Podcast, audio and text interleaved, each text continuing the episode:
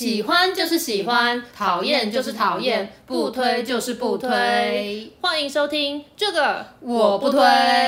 噔噔噔噔噔噔噔噔噔噔噔噔噔噔噔。大家好，我是编辑小姐 Yuli，我是瑶瑶之红，欢迎大家收听最新一集的这个我不推。那我们今天要聊什么主题呢？我在想说，我们今天是不是可以来聊聊宠物沟通这个主题？哈，可是你根本就没有养宠物，为什么你会对宠物沟通感兴趣啊？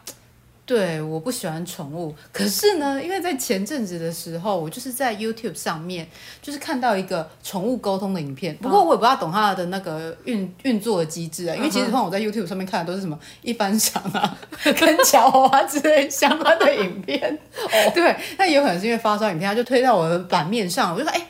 宠物沟通好特别哦，所以呢，我就把它点开来看。嗯、那我其实不是因为喜爱宠物或喜爱动物这个主题，只是感兴趣的呢是那个背后的那股神秘力量，哦、就是它是如何去运作，让就是人类可以跟宠物进行交流。因为毕竟我们的语言也没有互通嘛。嗯、记得你好像也有宠物沟通的经验，所以想说我们今天可以来聊聊这样的主题了。哦，所以你真的从小到大都没有什么跟动物相处或是接触的经验吗？我想想，有啦，就是因为你知道吗？我们、嗯、我我是乡下来的孩子，然后他来，对，那我是务农子弟，家住乡下。那我小时候，我家、嗯、就是在我国小以前的时候，我家是住在三合院。嗯、那我们是有养动物，不是豢养宠物这样子。哦、对，我们养动物呢，是为了让家呢能够成为是一个自给自足的一个家，所以是要吃它们。对，是这样，没错，他们就是会化为我们桌上的一个美味的食物。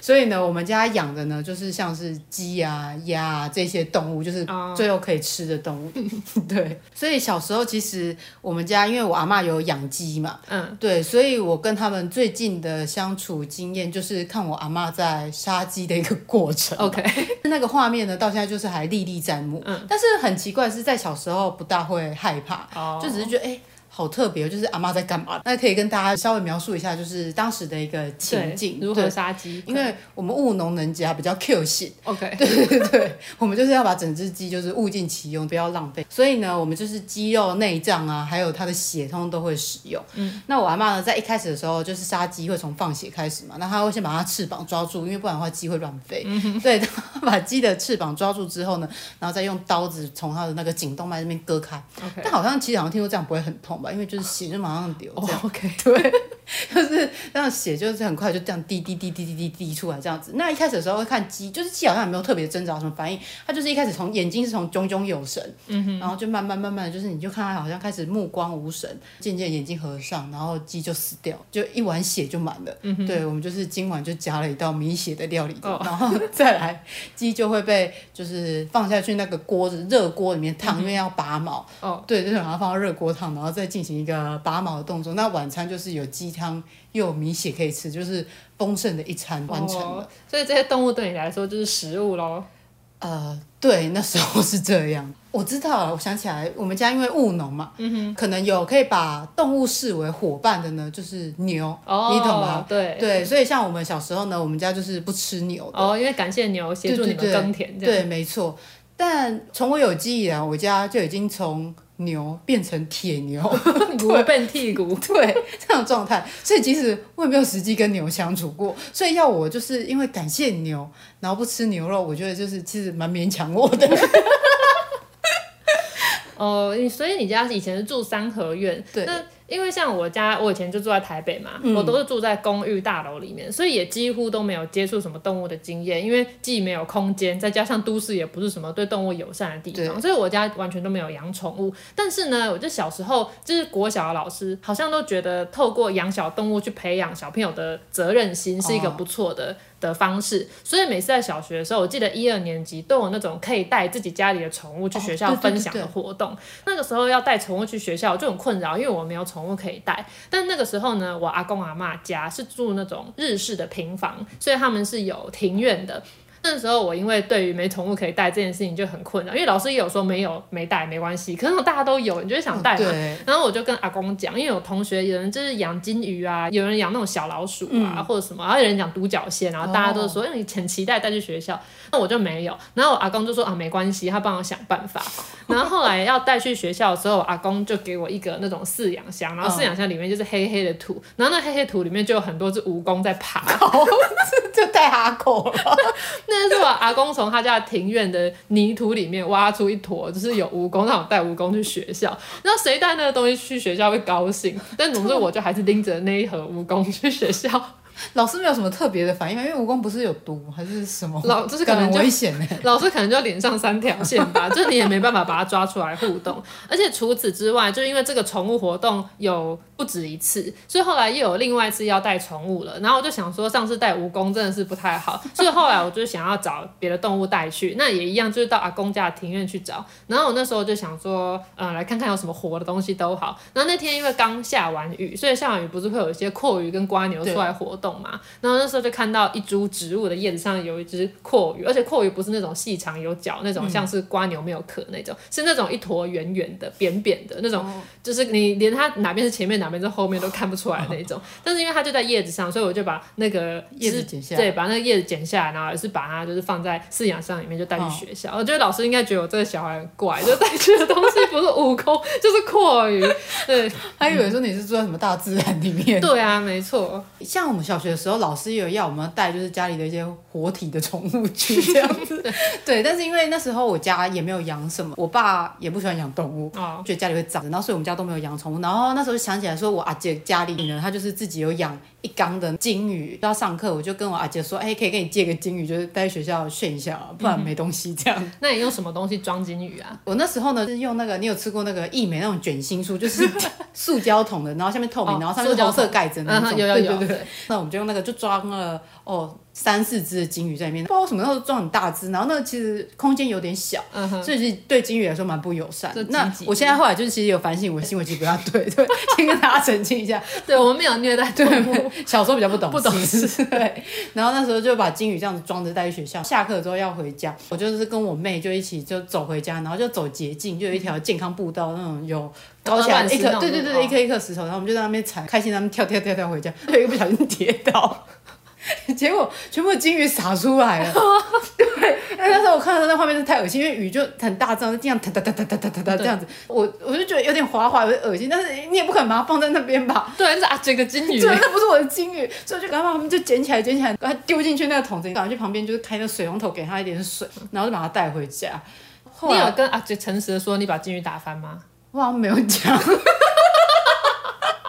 小时候会怕，而且怕被骂。而且都给我禁语了，我还这样，对，所以其实那个。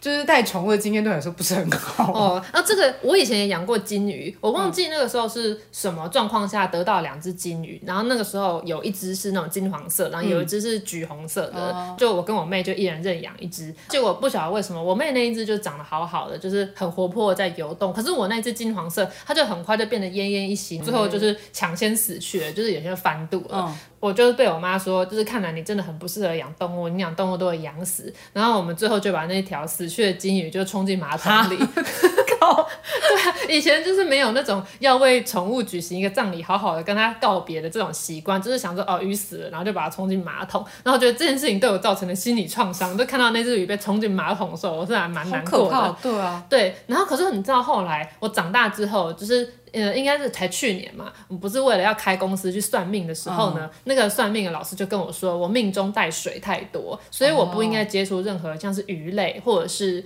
呃，有水的东西，然后他那时候建议我，就是绝对要养宠物的话，绝对不要养鱼。你看，所以并不是我不会照顾这个金鱼，这个你跟它相克，对，是我的命盘跟它不合。哦，原来是这样，所以搞不好你也是，你要去算算看，你可能也是，就是不能养鱼，没关系，所以你才会把鱼给撒了。我就是跟宠物可能不大合，我不大喜欢养动物。你知道为什么不喜欢养动物？因为我觉得哈，就是人类有时候你已经都摸不透他的心思，然后你已经可以用言语沟通，但动物呢，它讲话的形式你也不是真真的听得懂、嗯、啊。然后你养他们，你也没办法跟他沟通，而且他们如果哪个不理智咬你的话怎么办呢？哦、所以我都跟他们就是保持一个远观的一个距离、哦。所以这样的猫狗这种牙齿尖锐的动物，你应该更不可能去养了。对，因为太可怕了，而且他们要冲过来跳过来的时候，你哪知道他哪次是开心，然后哪次会失心疯，然后咬掉你哪里？哦。但是远远看我还是说他们很可爱啊。嗯，对。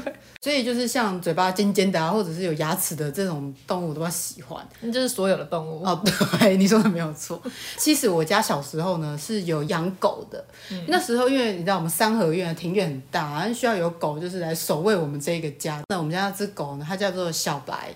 但是 很特别的是，它的毛色是黄色的，哦、所以我一直 那为什么叫小白？我也不大知道。从我有记忆以来，它就是小白，嗯、而且小白是一只很温驯的狗。嗯、然后因为它都有狗链绑着，所以其实那时候我也不会怕，特别怕动物或者是不喜欢动物。是到小学的时候，因为我家就是盖好了，然后我们就搬去新家。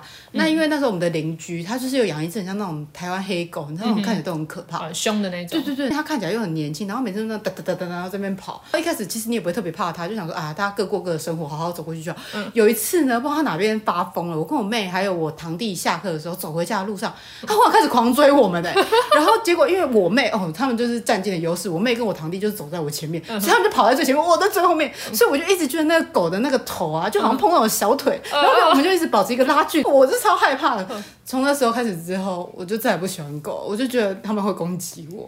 哦，对，我是没有实际上被狗追的经验，可是我对于那种会突然大声的吠叫，哦、那个声音就觉得蛮害怕的。因为我小时候住的社区也是那种一楼的邻居也是有养狗，嗯、他们那种忠心耿耿的那种看家的狗，就是你只要有陌生人经过，他们就会大叫，然后即便知道他们有被绑住，你就还是会吓一大跳。嗯、或者是那种放学我们也是要走回阿公阿妈家，因为是日式平房，所以很多人养狗，那个巷子里面就有很多只狗，就是盘踞在那边。他们有一些是野狗，然后有一些是别人，就是别人家有养，在外面溜达。然后我跟我妹，如果看到狗在那边的话，我们觉得都不敢过去。就是我阿公想说，哎，怎么那么久都还没来？然后出来探头看，看到我们还缩在巷口，因为有狗不敢过去。然后阿公再来把我们带回去，都是这样。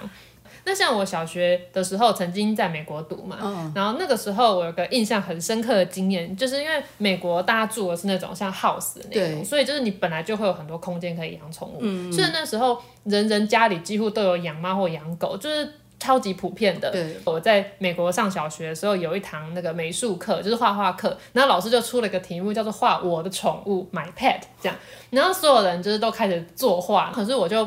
因为没养宠物嘛，所以我就不知道画什么。可能那时候我就很喜欢 S.H.E 的歌，然后那他们是波斯猫吗？对，没错，他们有一首歌不是这样唱说，波斯猫眯着他的双眼。对，然后因为我们还拜访了一个好像是我爸妈朋友，总之他们家里有养那种长毛漂亮的波斯猫，那、嗯、我就想说，好，那不然我就来画波斯猫好了。我就是用水彩，因为那一堂课好像是在教用水彩，反正就是画了一只那种很漂亮的波斯猫，卷曲在一个。呃，像毯子的东西上，嗯、因为老师本来就是讲说，没有宠物的同学可以就是画画自己想养的宠物。可是那时候我画完，老师就是对我这个作品大大的赞赏，就把它贴出来。然后那些同学们看了之后也都觉得很棒，然后就纷纷说要来我家看这只猫。然后我就还要就一直解释说，哦，这是 imaginary pet，就是你没朋友就算了啊，你连宠物都是想象中的。那你在美国待多久啊？你有衔接到就是台湾那个自然课养蚕宝宝这个时期吗？我待了一年就回台湾了，然后回来刚好就是养蚕宝宝的时候。哦，那你养蚕宝宝的经验如何啊？我养蚕宝宝，我觉得我就是很普通的养，没有什么特别的，养很好或者全部养死。但我记得那时候我们学校有一棵桑树，哦、所以大家都会去那边摘那个桑叶，然后那个桑，我的我的卷舌音发不是很好，而且桑叶不用卷舌。好，再一次，嗯，我们学校里面有一棵桑树，嗯，大家都会去摘那个桑叶，还可以了吧？我们在这也不是正音班，没有人在乎我们了。OK，好，反正总之那棵桑树啊，就是被大家摘的，就是都光秃秃的，然后所以我们就得去合作社买。但是那个合作社的叶子啊，我每次看的时候就很怀疑，是不是合作社阿姨也去摘同一棵桑树的叶子，然后摘比较高的，包成一盒来卖。所以我就很不爽，跟合作社买，我每次都不想买。哎、欸，没有，他们也是自给自足啊，学校的财产，这叫做无本生意，好吗？对。但我就是对养蚕宝宝印象比较深刻，是就是小时候，因为我我有三个妹妹嘛，嗯，然后我们就是一起养蚕宝宝，所以我家蚕宝宝那时候也养很多只，因为我开始反正就是我开始养蚕宝宝，这样蚕宝宝你也懂，有些就是可以养得活，啊，有些就是可能、嗯、啊没办法活下来就会死掉这样子。嗯、那时候就是有一只蚕宝宝就死掉，我大妹不知道为什么她就发号施令起来，就说哦我们要为那个蚕宝宝举行一个丧礼，嗯、可能就是因为小时候电视看太多的那种什么塞公啊，然后 锵锵锵那种，哦、一个祭，哦、对对对，所以她就说那我们也要一起为那个蚕宝宝举行一个丧礼，就像、嗯、因为你看你跟金鱼有没有好好的告别？对啊。然后我妹就说那我们就是要跟。宝宝好好的告别，这样我也不知道我哪里有问题。我姐姐居然还就跟我妹妹一起做这些事，就 是命令就是比较小那两个妹妹说，哎、欸，把家里就是房间的窗户都关起来，然后门也关起来，拿小椅子，然后就做成一个台子。嗯哼，反正是蚕宝宝呢，就是用那个卫生纸卷起来，嗯、哼然后我妹是布是吗？开的哦，然后我们就一起先一起就跪着，然后再拜，然后 一起 缅怀一下。那一只蚕宝宝的一生就蛮短暂的，这样。嗯、接下来我妹就拿打火机，就、嗯、要把它火化。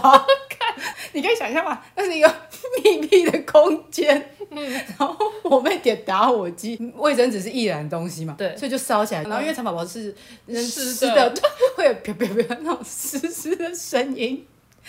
那那那我不知道那时候到底为什么会跟他做这件事情，但长大之后我还是觉得这很不 OK，就希望大家不要去学。对，然后结果其实也没有火化完呢，就烧。好像也没有烧得很干净，后来也是丢到垃圾桶。给他埋起来吧。对，然后后来我妈就是工作完回家，就说：“哎，那个房间里面怎么那么多那个什么就是烧东西的味道？” 我们就假装：“啊，对啊，因为我们家后面是农田，有可能他们可能烧稻草之类的。”对，我们就说：“啊，可能外面在烧稻草，所以导致家里有那个味道。”那就是我记得最清楚的就是跟蚕宝宝一个相关的经验，就超荒唐的。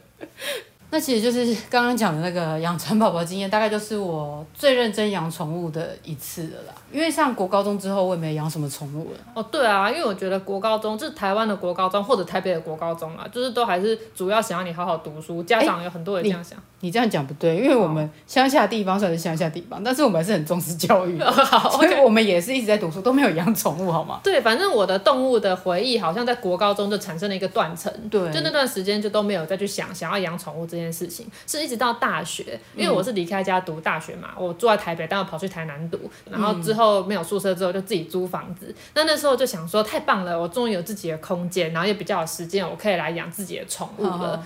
刚好我的室友他家是养鹦鹉，所以他也是他是从台中来台南读书，然后他那时候就从家里带了一只鹦鹉来陪伴他。他家养很多只鹦鹉，主要是他姐姐养的，那个时候应该就已经有七八只了吧，然后带了其中一只叫做阿莫的来。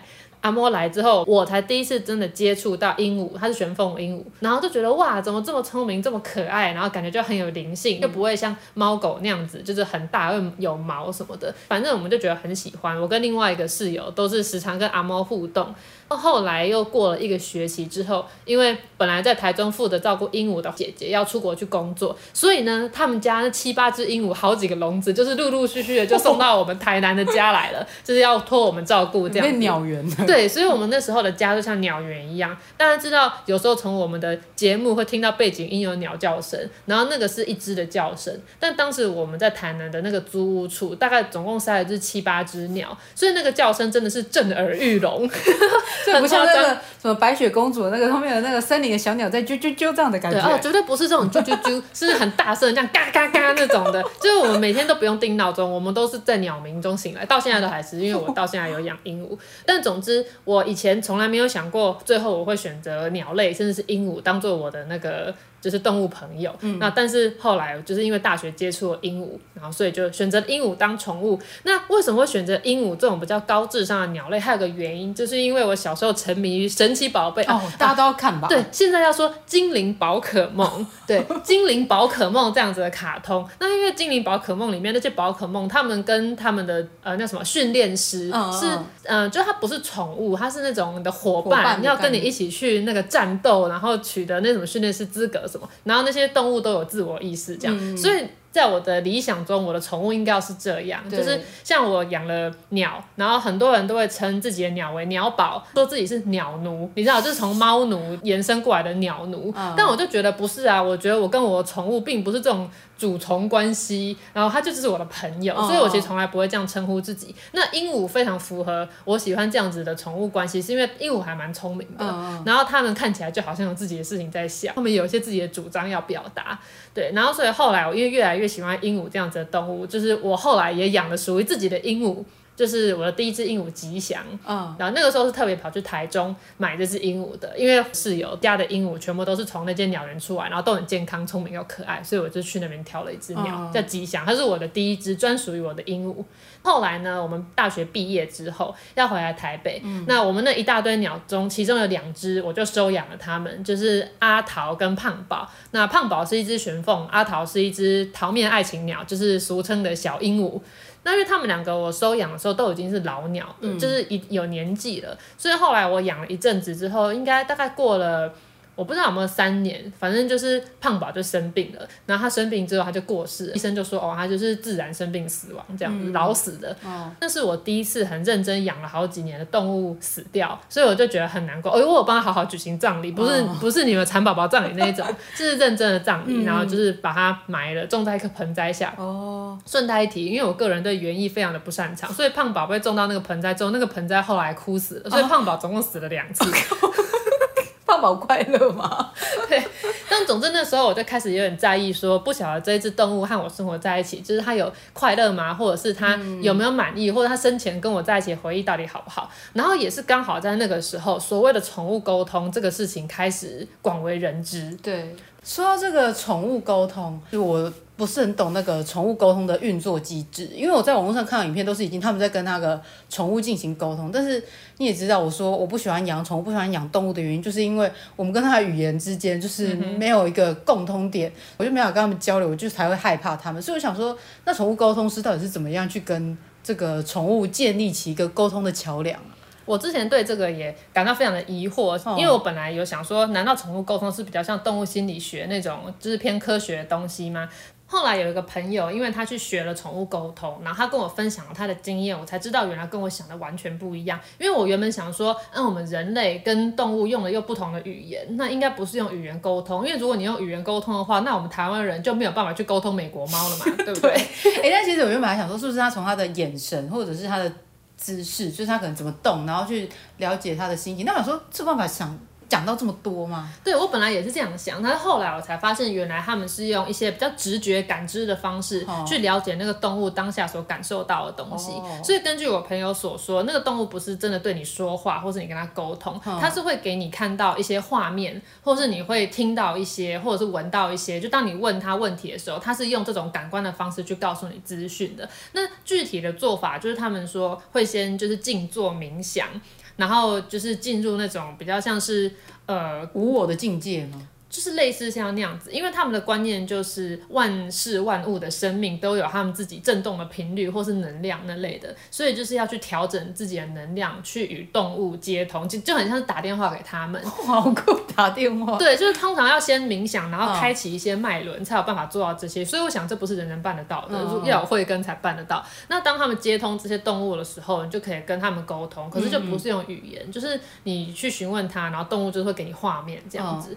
我朋友说，他刚开始练习宠物沟通的时候，他就是先就是冥想嘛，然后进入一个好像是催眠的状态，然后就突然呢，眼前就是出现很多只猫的影像，就是像他这样袭来，然后他吓一大跳，就是清醒过来这样子。那他后来才知道，是因为他是初学者，他虽然成功的开通那个与动物连接的方法，那个能量，可是因为他掌握的没有很好，所以他没有办法去连接到他要沟通的特定的那一只猫，嗯嗯，所以才会导致就是看到一大堆混乱的影像。哦，这让我想到就是我。我前阵子在看 TLC 上面什么？我的妈妈是通灵者，因为我喜欢看一些神秘力量。他就是会看到一些一些灵体过来跟他说，就是他想要跟他的家人谁谁谁沟通。嗯、然后他也说，就是会有很多就同时会过来。他现在就是已经掌握到说，可以让他只跟他想要沟通的人讲，其他人不会让他靠近，嗯、不然他会就是也是很多。人类的灵体会过来这样，嗯、所以宠物沟通感觉好像也是差不多的概念。对，的确是像这样子。有很多人说宠物沟通其实很像通灵，但是有朋友后来他就觉得有一点邪门，所以他就没有再继续学了。我也觉得蛮可怕的。哎、欸、啊，那你后来自己去沟通的经验是怎么样？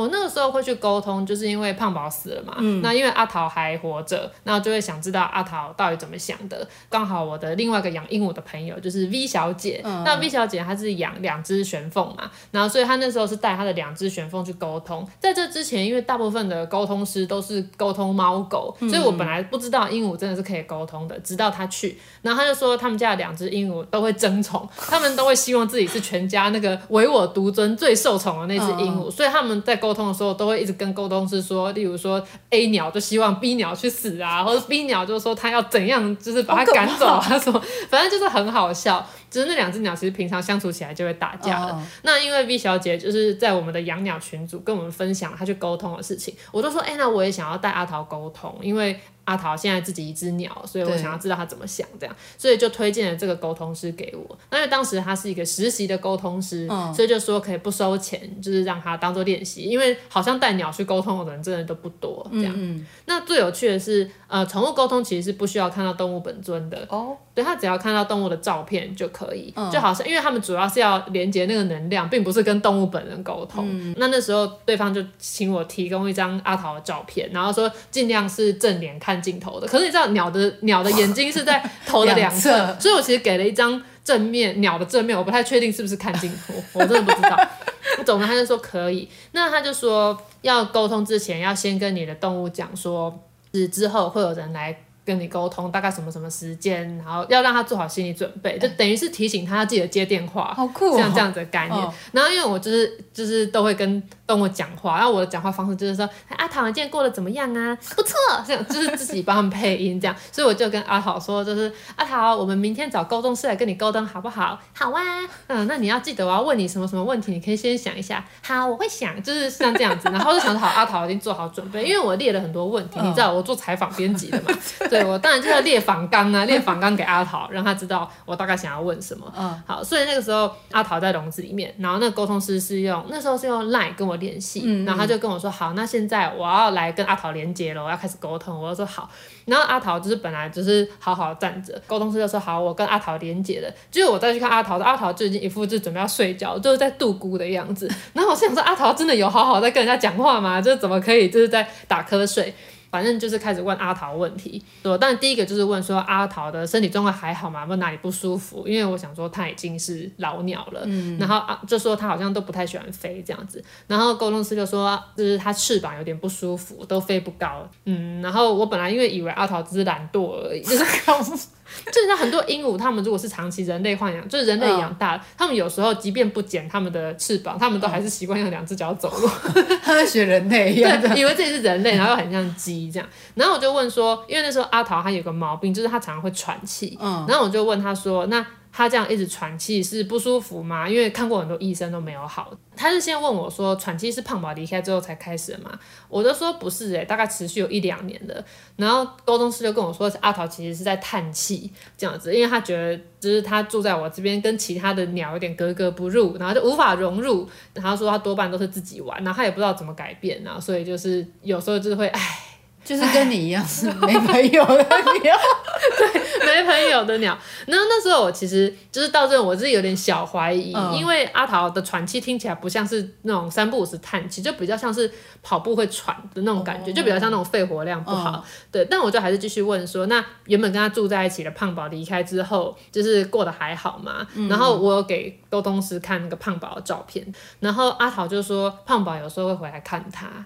对，然后我听到这边的时候，我就已经很，就是已经觉得很有感，对，很有感触了。因为阿桃跟胖宝他们虽然是不同种的鸟，可是他们从小生长在同一个笼子里面，他们之间也会有像伴侣一样的行为。我不是说交配，就是会互相帮对方理毛啊。然后阿桃在睡觉的时候，胖宝会在巢外面，就是像站岗，就是那种鹦鹉会有的那种公鸟保护母鸟那种感觉。所以我们那时候都觉得阿桃跟胖宝是鸟界的 CCR，对，所以。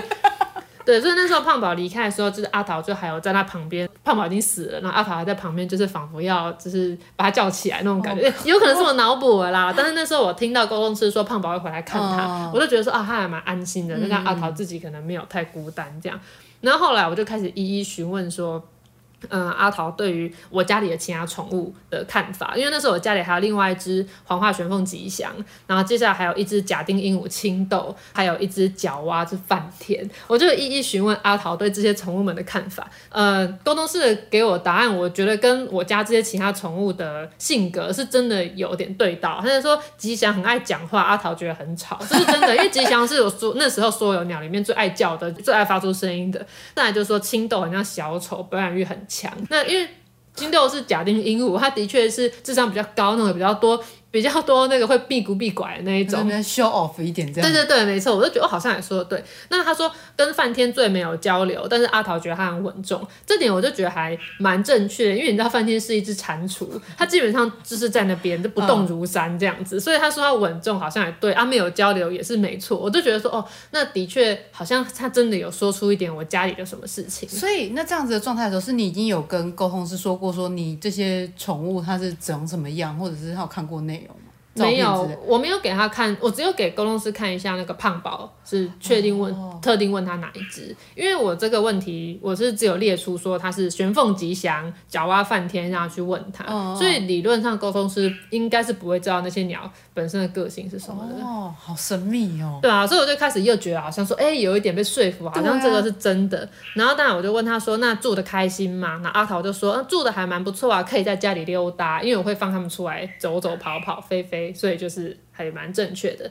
后来我唯一一个有觉得比较怀疑的，我就请沟通师问说阿桃到底几岁？嗯，因为阿桃转了好几手才来我这，就是呃之前提到室友的姐姐，他们也是收养了阿桃跟胖宝，嗯、然后不知道前面的主人养了几年，来到他们家，在他们家又活了好几年之后才来我家，所以我其实不知道他们几岁，只是从他们的外观可以判断出来他们就是有点年纪了。嗯、结果呢，阿桃竟然说。呃，他没有说他几岁，可是阿桃就说他很年轻，然后就说他的体力不错，应该是青壮年。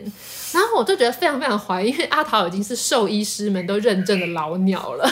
对，然后我就想说，对，他确实是蛮有精神的，可是应该不太可能是青壮年。然后我那时候就开始想说。有没有可能是因为第一阿桃不服老，他不觉得自己老了？阿桃在装逼啊？对，或者是说阿桃就是在说谎，他不想要让我担心或者之类的。因为很很多人会说觉得宠物沟通不准啊什么，嗯、可是想说那大家有没有思考过动物其实也可能说谎，或者是动物不想让沟通师这种陌生人知道太多自己的隐私，嗯、所以就是不想给予任何资讯，是不是也有可能？后来我有问说，那阿桃笼子有什么不满意的？然后阿桃就说，以前笼子上面有一个秋千，然后那是秋千没了，但是他就是很想要那个秋千。那他讲的那个秋千是。当初随着笼子的赠品，所以是一个很破、很破烂、简陋的一个那种塑胶的小秋千。那、oh, oh. 后来坏掉了，就没有再就没有装新的秋千。我就想说，他讲的大概是这个吧。然后所以我就买了一个新的秋千，而且阿桃也不玩 啊，他就也不肯站上去啊，然后还离得远远的。然后我就又开始怀疑说，这这个沟通真的有准吗？还是阿桃你只是随便敷衍我呢？就是到底是沟通师敷衍我，还是阿桃敷衍我？我不知道。还是他之前以前的时候会跟原本的秋千玩吗？因为原本的秋千是在我室友他们家的时候，因为这件事情也是我后来去跟他们求证，说以前的笼子上面有秋千吗？他们说有，对，我才想说哦，是真的有秋千。可是阿桃在沟通的时候说他想要啊，我真的去买了类似的回来，他又不玩。他说不定就是只是想要拥 有，对，摆在那里，想要看着也开心。对，有可能怀缅怀年轻的时候的荡秋千，对，也是有可能。那反正后来又是呃问了一些有的没的，例如说他为什么要在他住的那个小帐篷上面打洞啊，把它咬烂啊，然后他就跟我说。哦，因为他觉得咬那个帐篷都像是玩泡泡纸一样，纯粹的舒压。哦，这我又觉得有点相信，因为看他把那个帐篷咬烂，的确蛮像把它当做玩具在玩。因为我本来想说是不是太闷了，嗯、就是他想要开窗，就不是，他只是在玩。最后就是问了一些很典型的问题，例如说，嗯，有什么想要对主人说的吗？然后你喜欢主人的男友吗？主人的前任交往对象吗？之类。那有一些问题比较笼统，所以也很难断定说是不是真的沟通的有准确。那你问他说他有喜欢你吗？他的回复是什么？阿桃就说他比较做自己，所以请我就是不要在意，他没有不喜欢我。当他想要跟我培养感情的时候，他就会自己来找我了。哦，所以你觉得我们是不是人如其鸟？其实两个同样的，对，没错。我想原来如此，难怪我会觉得跟这些鹦鹉这么有缘，就他们也是很有个性的。的确，的确。所以这就是你跟阿桃第一次的宠物沟通经验，这样。对，没错。后来请教那个沟通师，就是说是任何动物。都可以沟通吗？他要说是，只要是有生命的，其实都可以沟通，甚至有人会沟通自己的植物。Oh. 那我觉得沟通植物对我来说是有点 too much，我我我我觉得沟通植物是有点有点没有必要，你就反正就好好照顾嘛。但是那个时候我因为养了另外一个宠物是角蛙，你知道角蛙就是那种眼睛上面有点尖尖的一种一种蟾蜍，那有一阵子很流行。那因为我就跟沟通师说我有养这个，那我也想要沟通看看。然后那沟通师就说啊，对他从来没有沟通过角蛙，所以他也很乐意就是。帮我沟通一下，所以你就带梵天去沟通。对，当然也是提供一张梵天就是正面的照片。那因为他的眼睛就是看得出来是在看前方，所以就是我想说可能可以沟通的比较准确一点。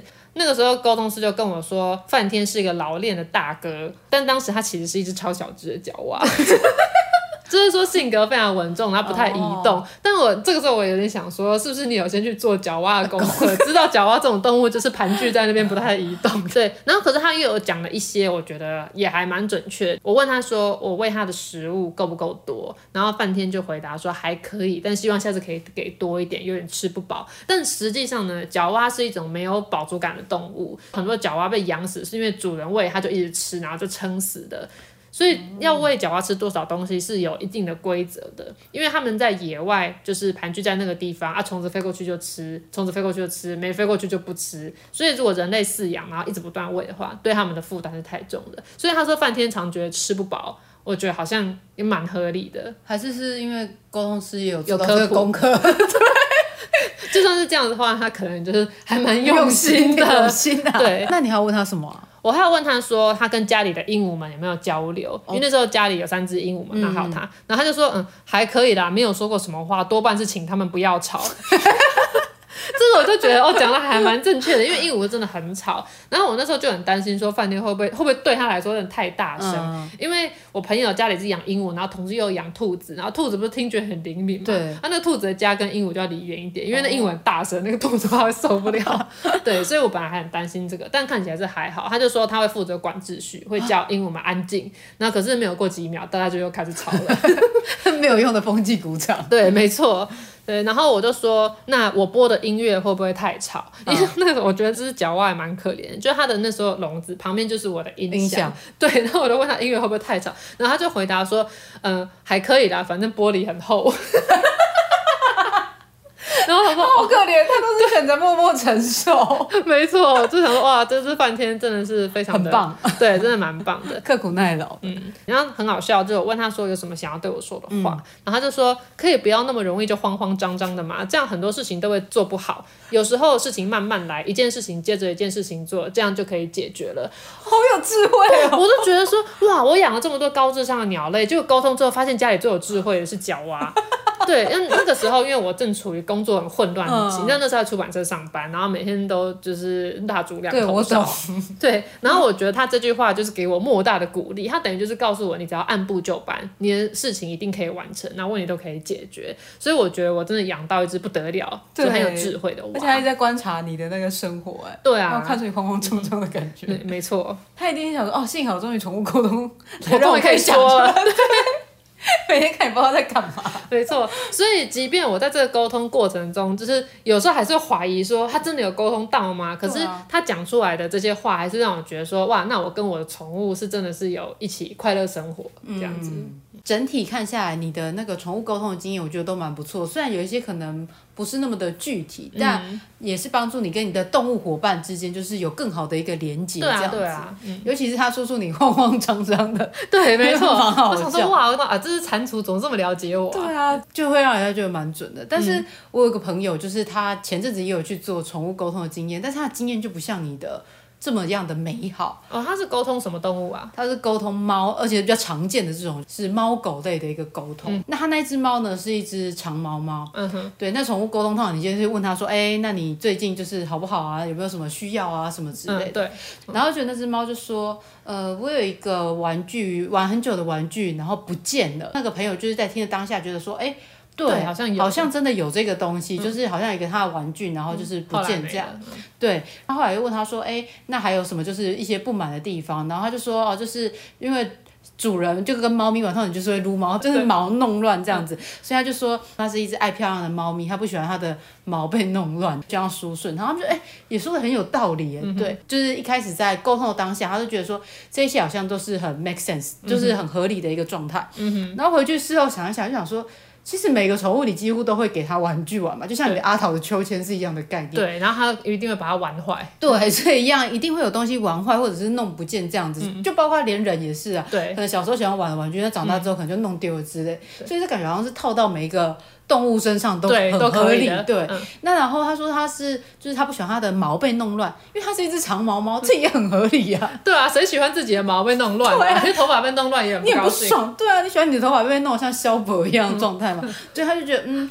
感觉好像就是太过笼统了，好像其实也没有真的说那么的准确，像你的那个有这么明确的一个回复这样、嗯，所以他就觉得他浪费了钱，应该是这样、哦。原来如此，因为的确像宠物沟通这个事情啊，我其实觉得我非常肯定，这世界上是真的有宠物沟通师能够借由这种能量或频率的连接去跟动物沟通。嗯嗯，可是同时一定也有很多半吊子的，或者是他根本就不会，可能他就是看准了这个商机，然后再利用人们想跟宠物沟通。通这样子的渴望来赚钱，所以我觉得宠物沟通这个事情，我不会说我完全不推，因为我的确有一些蛮正面的体验，但我的确也不建议大家那样随便在网络上找沟通师，因为我觉得可能它是一门。